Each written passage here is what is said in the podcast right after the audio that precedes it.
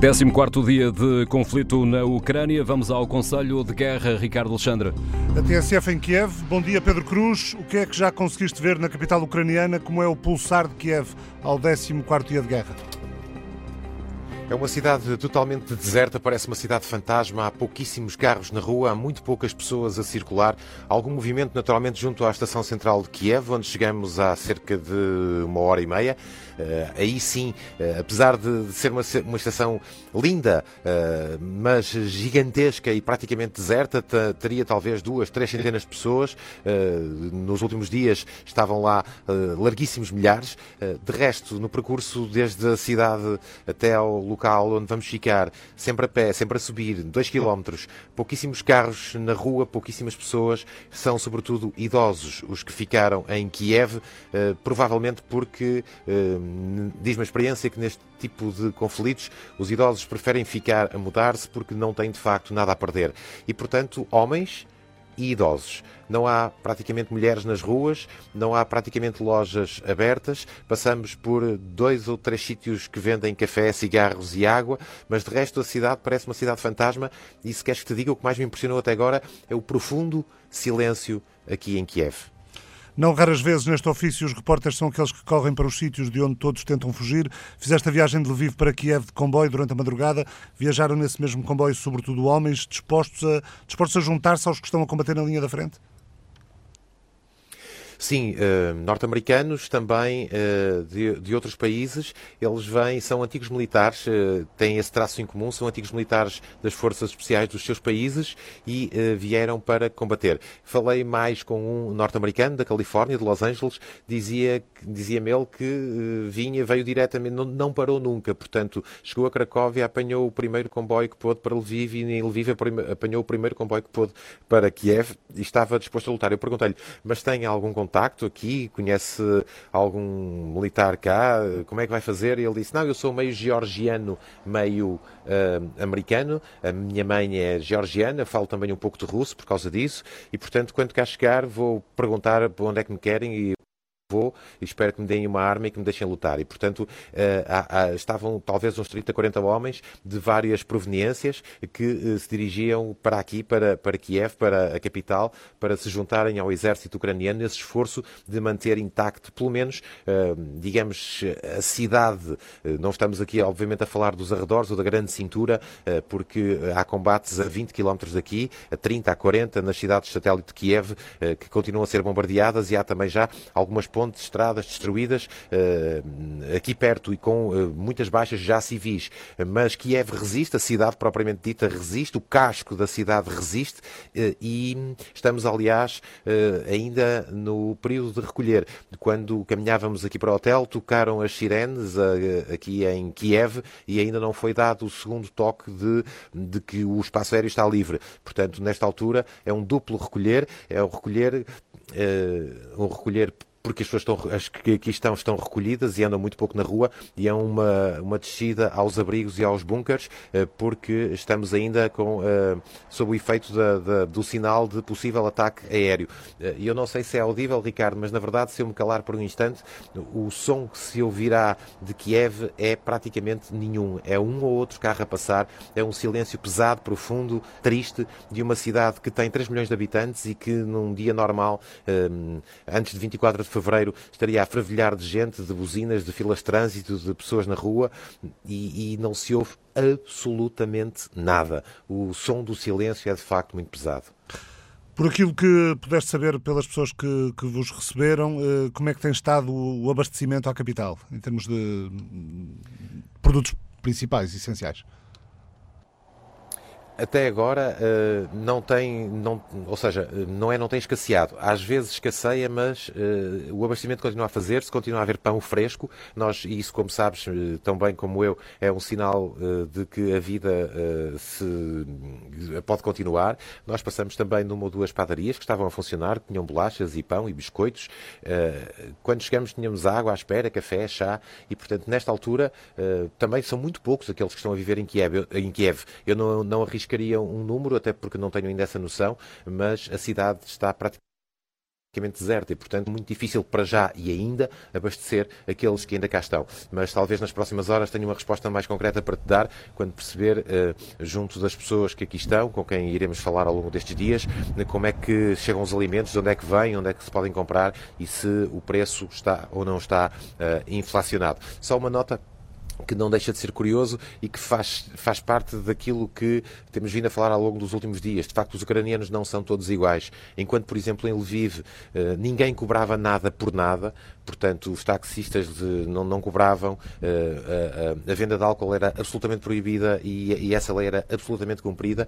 Aqui, em Kiev, eh, nós viemos a pé porque os vários taxistas que abordamos não quiseram, não quiseram o serviço, achavam que era demasiado perto para, para vir de táxi e, portanto, eh, não aceitaram que trazer-nos até ao centro da cidade porque era demasiado perto, estavam eventualmente à espera de clientes que fossem para mais longe. Eh, ora, isso em Lviv não acontecia e, portanto, de facto, as pessoas de Kiev são um pouco diferentes e também eh, há álcool à venda e para consumir, e portanto esta lei seca que está imposta no país aparentemente não, não, não vigora em Kiev. Traços de uma capital. Muito obrigado, Pedro. Bom trabalho em segurança. A guerra vai no 14º dia, 2 milhões e 200 mil refugiados. O presidente da Rússia, Vladimir Putin, assinou ontem um decreto de medidas especiais para dar garantias à economia da Rússia e que autoriza o governo a proibir exportações de produtos e matérias-primas. As medidas especiais são tomadas para garantir a segurança da Federação Russa e a operação ininterrupta da indústria, diz o Kremlin. O decreto proíbe a exportação para fora da Federação Russa de produtos e ou matérias-primas que serão especificados numa lista a ser aprovada pelo Parlamento Russo nos próximos dois dias. Também nos próximos dois dias o governo vai terminar a lista de de países estrangeiros, onde será proibida a importação de determinados produtos e matérias-primas da Rússia. O anúncio destas medidas especiais acontece depois do Presidente dos Estados Unidos, Joe Biden, ter revelado o embargo às importações de petróleo e gás russo pelos Estados Unidos, em resposta à invasão russa da Ucrânia. O Reino Unido diz que o vai fazer também gradualmente. O vice-primeiro-ministro russo, Alexander Novak, afirmou que com sanções mútuas em matéria de energia ninguém ganha, considerando que os políticos europeus, através das reivindicações e acusações, estão a empurrar a Rússia para estas medidas. Pedro Ferreira é licenciado em Física e tirou tirou mestrado em altas energias de gravitação, doutoramento em física de partículas na Universidade de Liverpool, tendo seguida feito três pós-docs em Génova, Dublin e Lisboa. É desde 2007 professor no Departamento de Física do Instituto Superior de Engenharia de Lisboa, no ISEL, uma das, um dos cursos em que leciona energia nuclear. É também investigador na Faculdade de Ciências da Universidade de Lisboa. Professor Pedro Ferreira, com a decisão de ontem, se a Rússia confirmar um corte abrupto no fornecimento de gás, a Europa eh, tem autonomia para quanto tempo? Uh, não sei dar um número uh, exato, mas uh, já tivemos responsáveis, até alemães, virem a público dizer que têm reservas suficientes de gás para conseguirem chegar tranquilamente, enfim, até ao final deste inverno.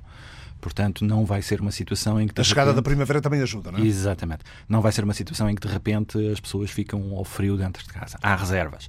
Agora, eh, estamos a falar do curto prazo. Para o ano que vem, a coisa será diferente. A falta de gás, eh, se for já nesta altura, ainda pode fazer tremer os dentes em alguns países. A Alemanha, por exemplo, aguenta sem gás russo durante quanto tempo? Conseguimos.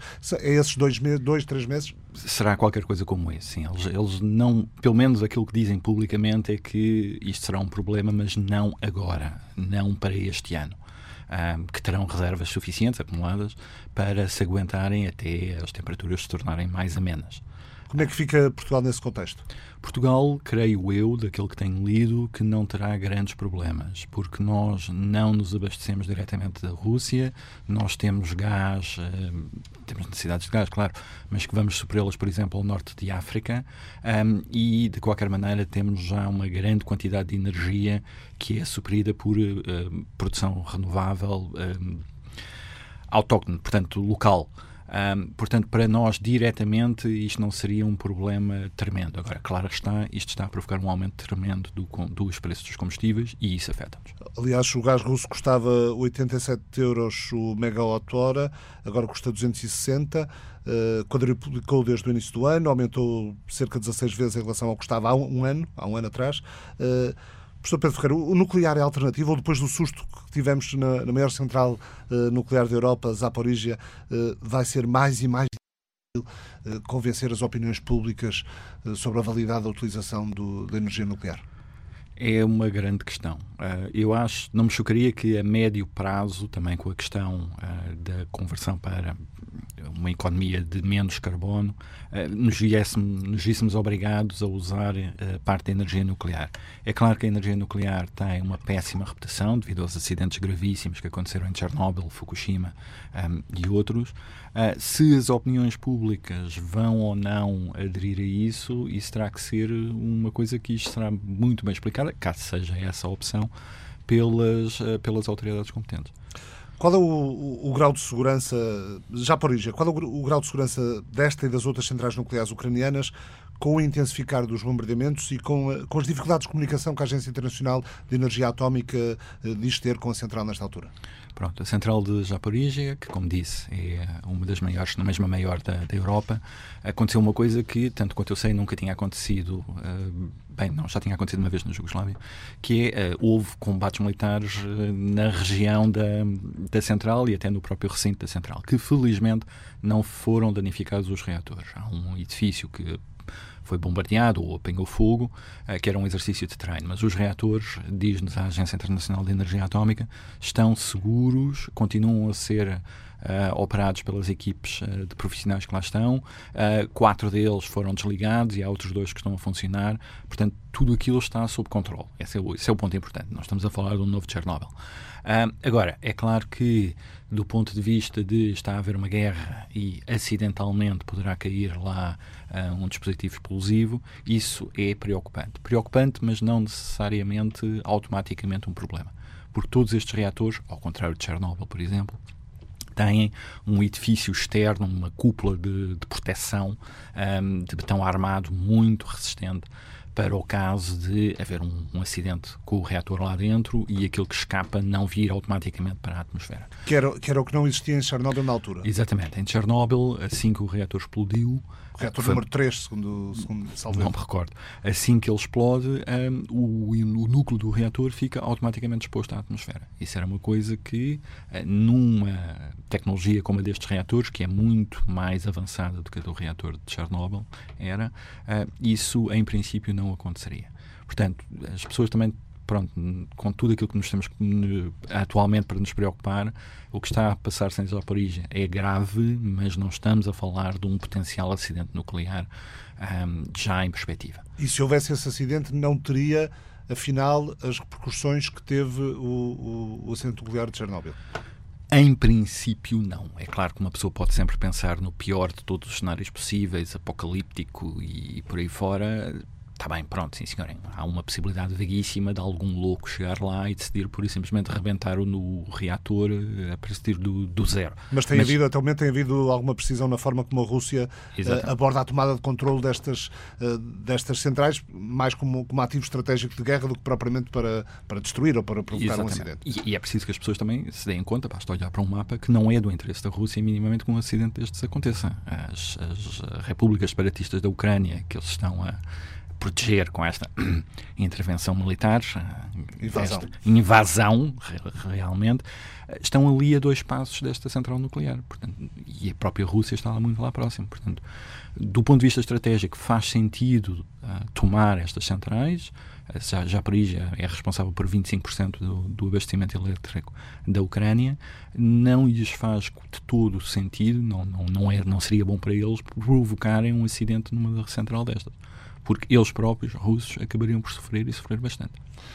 Não sei se me consegue responder esta questão, mas o, o como é que, não sei se tem feito contactos uh, com colegas de, de, da Rússia, como é que a comunidade científica russa olha para isto? Um, tenho alguns contactos, tenho colegas russos, um, estou a pensar num em particular que está fora da Rússia e que é manifestamente contra esta, esta invasão e sei que houve uma carta assinada por vários uh, cientistas russos, vários centenas de cientistas, uh, a pronunciarem-se contra isto. Mas, como em tudo, eu acho que dentro da Rússia a opinião pública deve estar clivada e não sei se será 50 ou 50 ou se será uma maioria a favor da, da invasão. Portanto, isto não é monolítico. De certeza que também há cientistas russos que acham muito bem aquilo que o Sr. Putin está a fazer. Professor Pedro Ferreira, professor do Instituto Superior de Engenharia de Lisboa, muito obrigado por ter vindo à TSF. Obrigado. O Conselho de Guerra regressa amanhã.